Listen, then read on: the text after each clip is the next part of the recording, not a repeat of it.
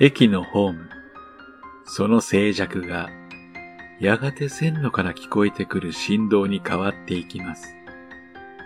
その音は心を鼓舞してくるようです。旅とは不思議なものです。そこに行かずとも繋がれるようになった今でも人は旅をすることを続けます。その線路の向こうに何を思うのでしょう？旅をする、誰かに会う、そのすべてが満足いくものではないこともある。時には悲しみもある。それでも人はこれからも旅を続け、誰かに会いに深夜の街の明かりが流れ去り、窓いっぱいに闇が広がった時、そこに映るものは、これまでの悲しい思い出なのか、それとも、これから想像される本当にあなたが望んでいたあなたなのか。その線路は今日のあなたから明日のあなたへとつながっています。その出会いに行きたいと少しの不安を抱えて。シンデレラがかぼちゃの馬車に乗って人生を変えたように。これから乗るこの列車はあなたを幸せへと連れて行ってくれることを信じて。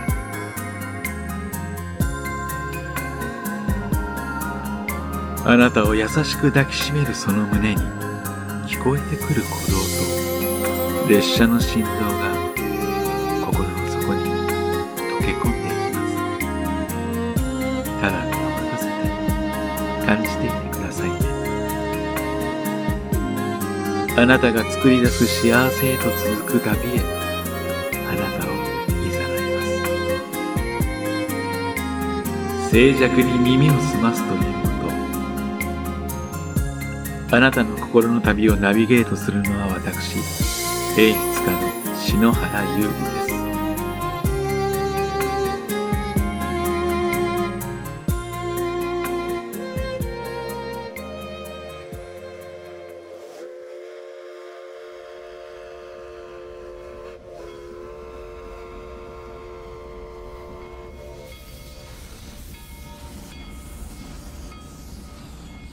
車内の揺れに身を任せ、んの少しの睡魔を持て余すのは、列車の旅の醍醐味なのかもしれません。ゆっくりと身を任せる。その行動は、どこか抱かれるということを連想させます。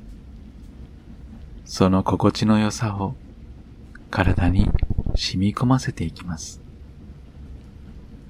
せっかくの旅ですので、楽しむこともまた誠実なことなのでしょう。まどろみを抜けて、窓に映る街を見つめて、これから会うクライアントのことを考えます。セックスをするということは、どんな意味を持つのでしょうか愛の確認、快楽のため、他にも何か隠された意味を持っているのでしょうか人と肌を触れ合わせ、お互いのぬくもりを感じ合い、連れ合いの中に入る。それは、お互いの絆を確かめる聖なる儀式。セックスをする。その行為が、お互いの同意のもとにある時点で、二人はそれなりの親密さを持っているのでしょうが、その気持ちの中には様々な要素が含まれています。それは人それぞれ心の中にあるもので簡単に答えることはできません。時としてそれがどうしようもない障害になることもあります。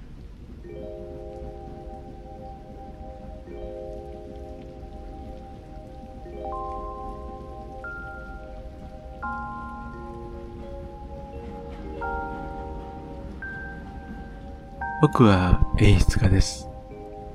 演出家の仕事は、その多くが舞台やイベント会場にいることが多いです。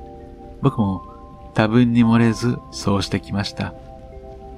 演出家とは、戯曲、脚本に書かれていることを解釈し、その解釈をビジョンにし、具現化していく職業です。紙に書かれたものを現実の世界に実現化していく。そんなことを何年もやってきました。その仕事をしているうちに、あることに気づきました。舞台は人生の縮図です。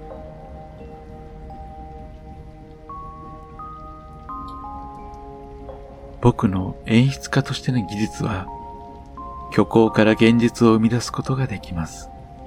同時に、現実をもっと理想的な現実にすることができるのではないかと。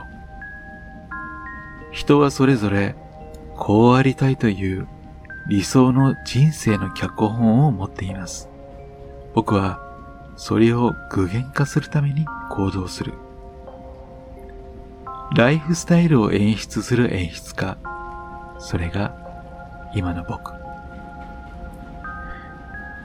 舞台やカメラの前でアクター、アクトレスが多くのドラマを作っていくように、人が人を思うとき、こうありたいと考えるとき、そこに物語は生まれます。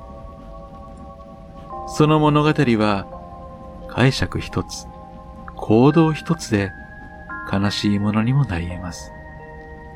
悲劇は美しいものですが、自分の身ではあってほしくない。あくまで傍観するから美しいものなのです。だから、僕は、例えば、関係というコンセプトを幸せになるという方向性で演出していきます。そう意識する前から僕のもとにはいつも相談が寄せられていました。その内容は多岐にわたります。でも変わらないことはどれも関係性について悩んでいること。僕には決めていることがあります。それはどんな関係も否定しないということ。世間的に、モラル的に否定されるようなことはあります。しかし、それらはこれまでも否定され、そのことで当事者は傷ついてきたことを僕は感じます。だから僕は否定しません。どんな関係であれ、悩むほどの思いがあるものです。僕にとってそれが大切です。その思いに真摯に向き合うこと。人の思いとはその人のものであるからです。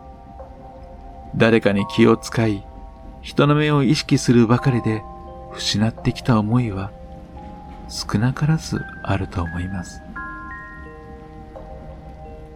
理想の生活をクリエイトするためには、そうしたことも無視するわけにはいきません。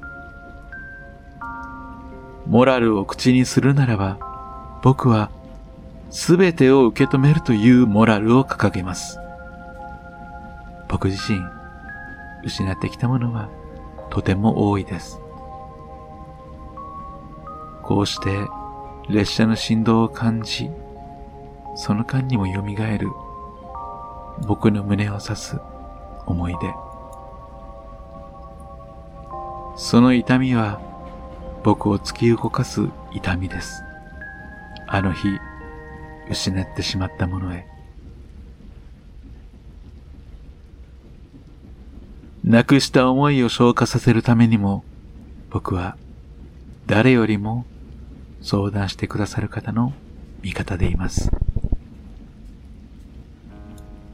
相談の多くはパートナーとの関係についてです。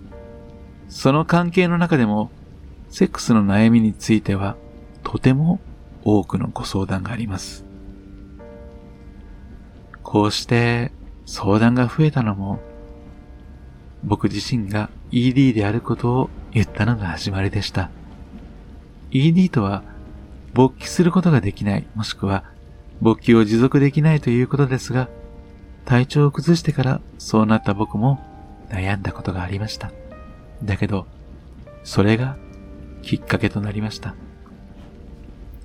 セックスについて、それまでの男性の主観から解放されて、客観的にとても相手に寄り添って考えることができるようになったということです。ED になると自信喪失につながることでご夫婦でもセックスレスになるなどのお話を伺います。ただ忘れてはいけないのが挿入だけがセックスではないということです。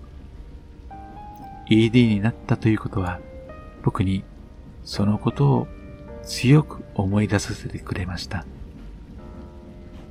相手のことを思い、愛を伝える表現としてのセックス。まるで、セックスとは、最愛の人の体に書く恋文、そう言える行為です。その愛の表現のバリエーションを増やすということは、これまで当たり前にセックスで繋がっていたところから次の次元に行くようなものです。そのことを僕はコラムなどに書き、その読者の方からの相談のお手紙を受け取るようになりました。僕はセックスのことを恋文と呼称することはありますが、すべての恋文が思いを実らせるものではありません。悲しいことに、それが二人を引き離すこともあります。人生は旅によく例えられます。その旅は出会いと同じ数の別れの物語でもあります。その日、僕はあなたに会いに行きました。恋文がきっかけで別の道を歩むことを選択されたあなたです。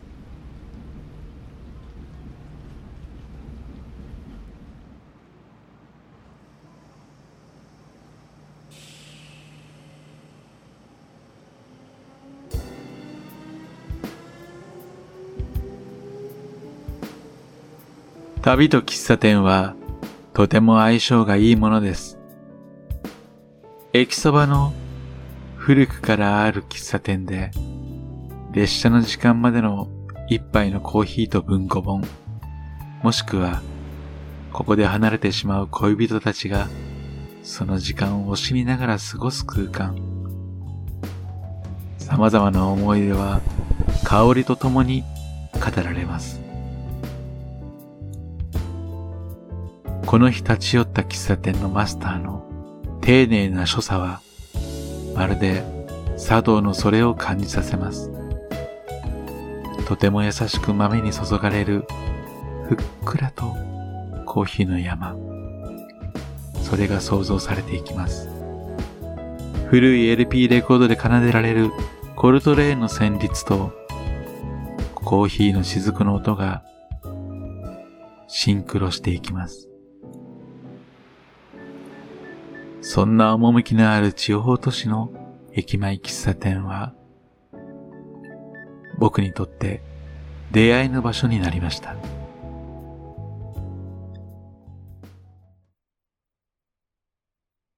あなたがドアを開けるとき、とても緊張していたのを感じます。一瞬止まった手。僕の顔を見て察し、そして少し間を空けてテーブルに着きます。挨拶もそこそこに、あなたは意を消したように、こう言いました。セックスが合わないんです。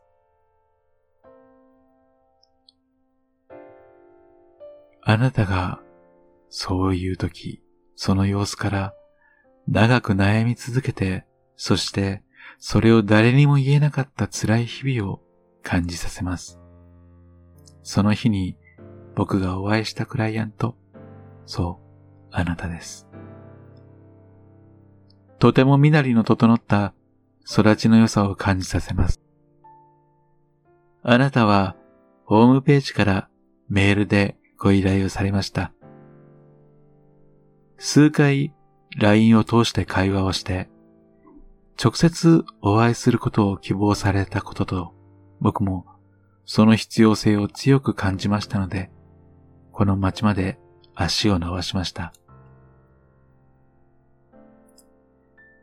あなたは50代の半ば、こんな年になって、と自重気味に言います。ずっと我慢していました。ここは女がちゃんとしなくてはと思ってずっと感じているふりをしていました。あなたは二十歳の時に職場で知り合った男性と結婚。それまで付き合った男性はいらっしゃいましたけど、でも、セックスに対しては積極的ではなく、数回の交わりで別れていました。あなたとご主人は、結婚当初は毎日の営みがありましたが、膣の痛みがあり、はじめは自分が慣れていないせいだと我慢されていたそうですが、その痛みから解放されることがないまま、年月だけが過ぎて、いつの間にかセックスを苦手なものとしていました。セックスのこと以外では、とても優しいご主人のようで、生活そのものには不満はないと。夫婦というものは、良くも悪くも気持ちが通じることがあります。優しいご主人は、あなたがセックスを苦手としていることを感じ取ります。一度そうなってしまえば、拒まれたと感じてしまい、手を出せなくなる男性も多くいらっしゃいます。ご主人は、まさにそのタイプでした。成功痛があることを隠して行為を避ける。当然、すれ違いは起こります。ご主人は、外にその性の方向を向けました。ご主人の浮気を自分のせいだと重く受け止めたあなた。自分のセックスに対するコンプレックスは、そのことで体に深く刻まれることになりました。あなたは育ちがいいと世間から言われている家系で育ちました。そこでは、ある種の禁欲を推奨するような教育をされていました。セックスと生活は別のもの。ご主人とはまだ離婚には至ってないものの、家庭内での接触もなく、ただ世間体だけのしがらみで同居を続けていると。あなた自身にも男性からの誘いはもちろんあります。だけど、自分のセックスに対するコンプレックスが原因で家庭内別居になっているのに、その誘いに乗ることなどできるわけがありません。席が入っているだけと言いますが、それでも自分から浮気をする気にはなれません。自分のせいで。その十字架はとても重い十字架です。もしかしたら自分がちゃんと感じているとこを見せることができたら、ご主人とも向き合えるのではそう考えたあなたは、演出家である僕のところに、感じている演技を教えてほしいと連絡をされたのです。演技とは誤解されがちですが、嘘とは異なります。演技とは、心の中にある思いを最も適切な状態で表現することです。感じていないのでは、あまり効果は得られません。苦痛は苦痛です。それ以上にはなれません。自分を偽ることのない、それでいて、自分を変えること。そこで、僕はオイルを使ったマッサージと、体と気持ちを高める演出マッサージを提案しました。あなたはそうした知識がなかったようで、とても興味深く僕に尋ねてきました。メリットとして、プロであることで浮気とは取られない。罪悪感は少ない。そして、プロであるということで苦痛は少ない。また、気を使って感じたふりをしなくていい。それは初めてのこと。何よりも気持ちの中で諦めていた感じるということが手に入れられるのではという期待感で手術を申し込まれました。こうした施術には様々な意見があります。性的なことですので、嫌悪感をあらわにされる方も、軽蔑するように笑う方もいらっしゃいます。中には、私は理解していると言いつつも、こうした悩みを後期の対象として娯楽として消費しようとする人もいます。だから、こうしたことに悩みを持つ人の多くは、誰にも相談できないでいるのです。沈黙するしかない。ずーっと同じ場所で。たった一人で悩み続けるしかなかったのです。静寂の中で。あなたと僕は、喫茶店でひとしきり話した後、場所を移動しました。喫茶店だけで随分と時間を使いましたが、それはとても貴重な時間です。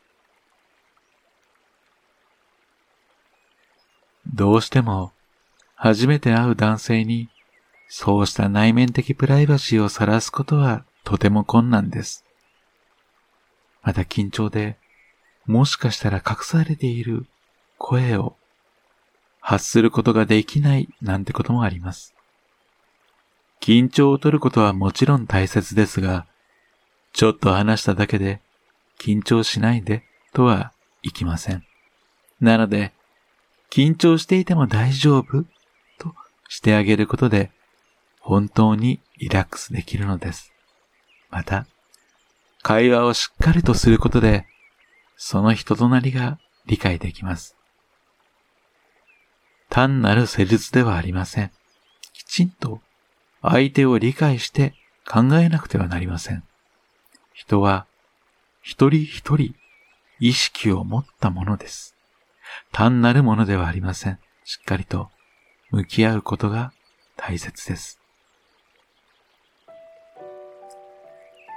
僕は開業する前も後も多くの方へインタビューします。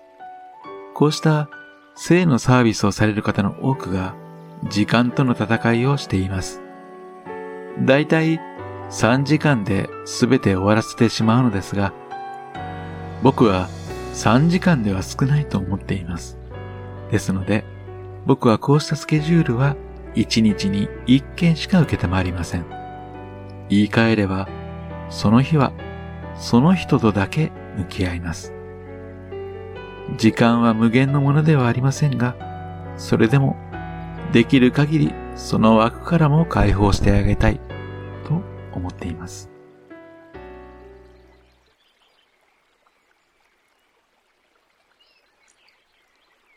前もって予約していたレンタルルームに着くと、事前のアンケートに記入をお願いしました。もちろん、先ほどの喫茶店でも、あなたの思い描くゴールはイメージできていましたが、これはより詳細にご希望を知るためのものです。もっと言えば、あなたの嫌がることはしないという約束です。これに記入していただくことで、より安心していただけるためのものです。記入されている欄の一つに BGM の有無もあります。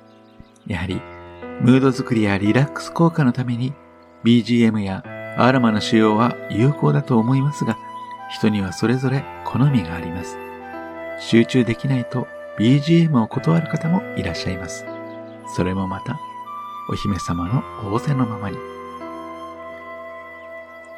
あなたは BGM をご希望でしたので、あらかじめ作っておいたプレイリストを再生します。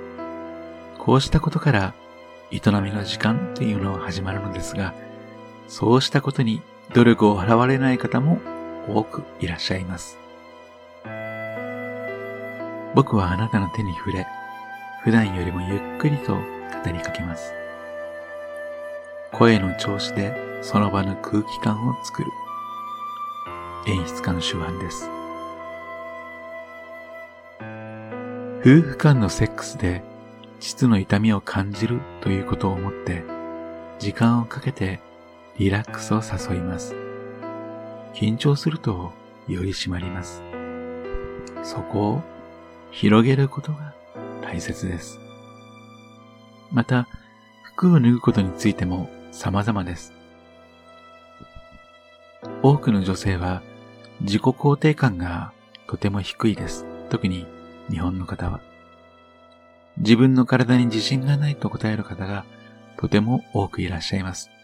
決してそんなことはないと思いながらも、真っ向から否定の言葉を投げることはしません。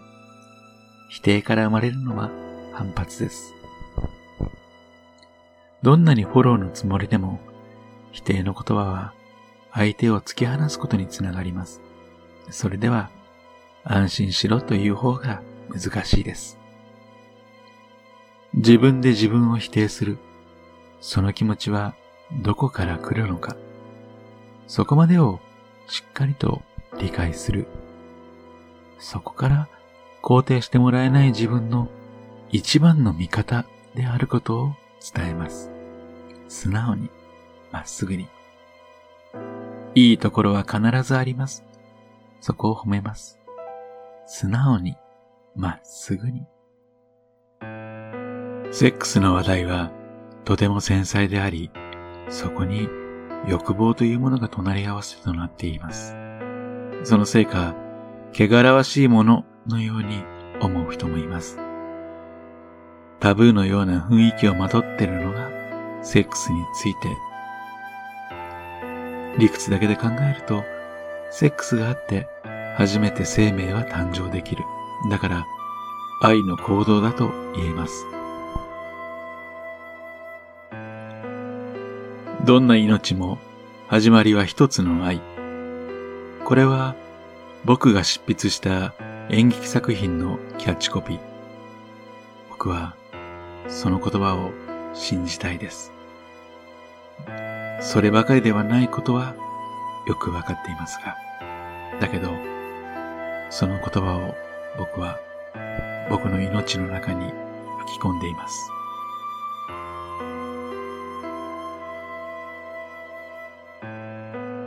一概にセックスを愛の行動とは言えない。そう感じながらも僕は愛を信じたい。だからこそ僕は女性が自分の理想の人生を送ることにとてもこだわっています。一人一人しっかりとした意志のある人間だと胸を張って生きられるようになれば、物として扱われることのない世界が開けると誰もが幸せを追求することができる心を持った人間であると宣言できるように。その結晶として、その証として愛を持つことが大切だと思っています。誰もが幸せになっていい、誰もが美しい存在である、その思いが目の前の人を大切な人と見せてくれます。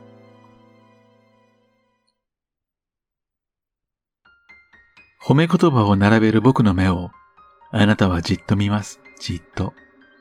僕に嘘の表情を探してきます。これまで傷ついてきた人ならば、よくあることでしょう。自己防衛本能です。それこそ、待ってましたと、僕はあなたの目をまっすぐに見てそらしません。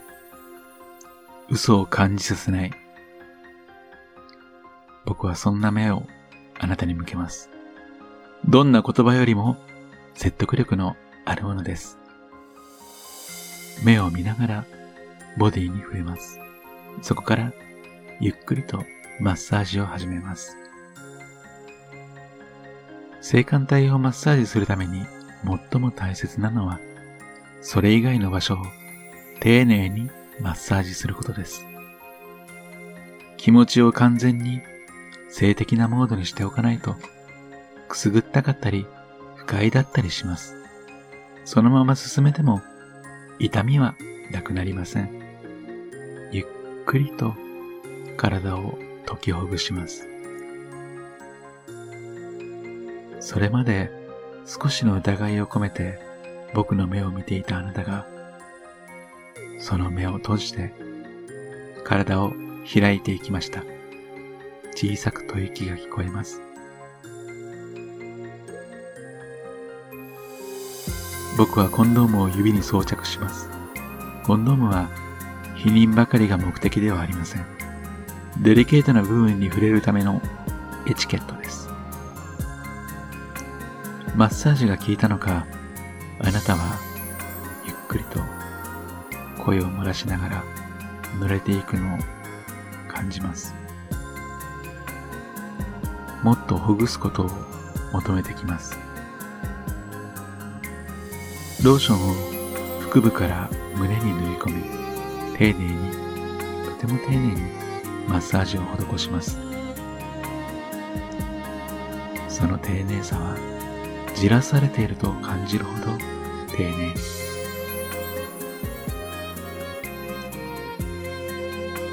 ヒップの周りをマッサージします半身は完全に解放されています語りかけるときは耳元に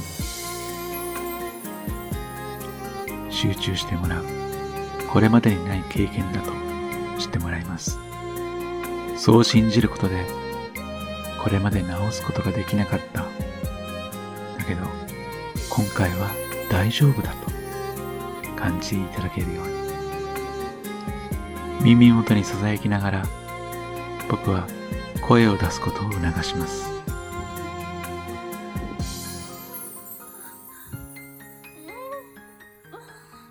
解放を促すために声を出すことは大切です。大声で笑ったり、思いっきり泣いたり、人間の持つ感情を自分でもびっくりするぐらいのボリュームで出すことは、とても気持ちのいいものです。必ず声をかけます。決して一人にはしません。あなたがほぐれたことを確認してから、体を密着させて、あなたの中に指を入れていきます。僕はあなたの反応に耳を澄ませます。痛みはないようです。もう少し奥に指を入れていきます。こうした感覚を今まで感じていなかったのか、ピクンピクンと小さく痙攣しながら僕にしがみついてきます。指が完全に膣の中に入ったらそのまま静止します。いきなり動かしたりはしません。膣の中が指の形に同化するのを待ちます。体を密着させて怖くはないと触れた肌にメッセージを送ります。セックスについて悩んでいる方の多くが感じないと言います。それは体にある癖がついていることが多いです。マスターベーションなど自分なりの癖ですることで、それが常習化して感じるポイントがずれてくることが稀にあります。でも、悪いことではありません。ただ、そのポイントから離れると感じないとなって不安になったり、自分は感じないと落ち込んだりする方がいらっしゃいます。丁寧に女性器をマッサージすることで、入り口付近に新しい感じるポイントを作ると、比較的どのような成功でも感じやすくなってくるので、それを僕は推奨しています。あなたの体は今とてもいい具合に開いているので、奥と手前、均等にマッサージすることで感じる体を目指します。もちろん、一回の施術でできるほど人間の体は単純ではありません。それでも大きな一歩を踏み出すことはできます。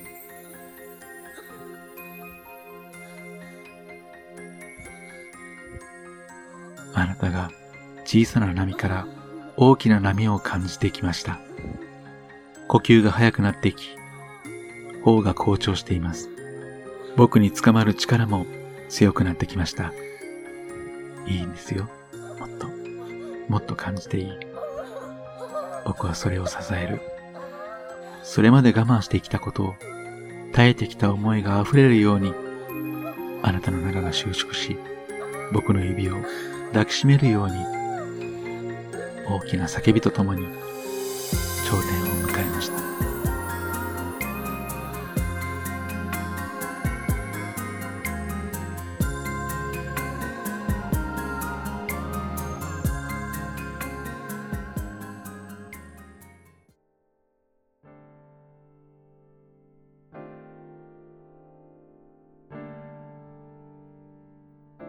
しばらく放心したように、あなたの荒かった呼吸が、やがて、その時を過ぎて落ち着いていきました。余韻を感じていたあなたは、うっすらと涙と、そして口元に微笑みを浮かべて僕を見ます。初めてと、あなたは言いました。僕はあなたの手を握り、称えます。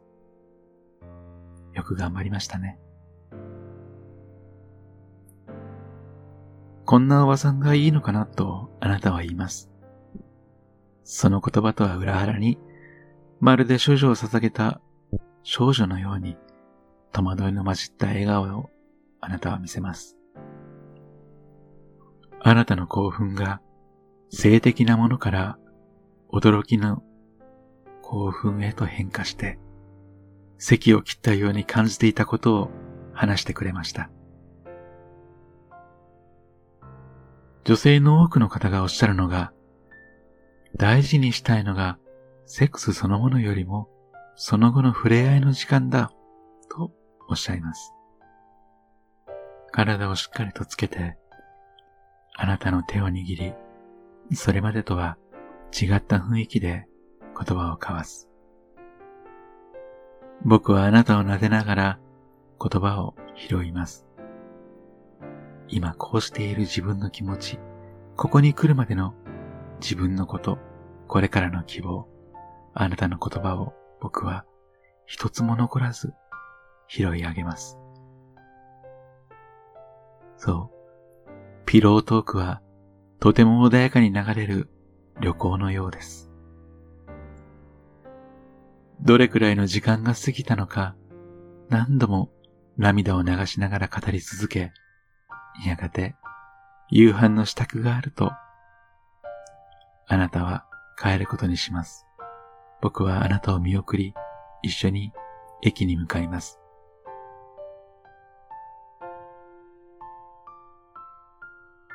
今回は幸運な旅となりました。100%誰でも救うことができないことは経験から分かっています。だけど、そんな確率でも誰かが望んでくれる、僕にかけてくれる、そう思うと少しでも自分のできることを増やして役に立ちたい。こうしている今も誰にも言えない悩みを抱えている人がいるでしょう。静寂の中で辛い思いを溶かしているのでしょう。だから僕は今日も耳を傾けます。そのままでは聞くことのできない声を、それは静寂の中にある声を、僕は今日も静寂に耳を澄ませます。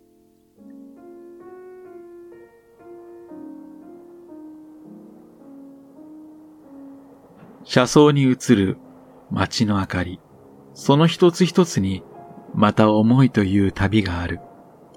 人の思いはどこまでも深く、この深夜に走り抜ける列車のように、やがて暗闇の中に溶け込んでいくのでしょう。その列車の中にあなたの闇を少しでも照らしたいと願う旅人が寝台列車のシートにいる。あなたの声を聞くために。静寂に耳を澄ますということ。そんな旅はこれからも続いていきます。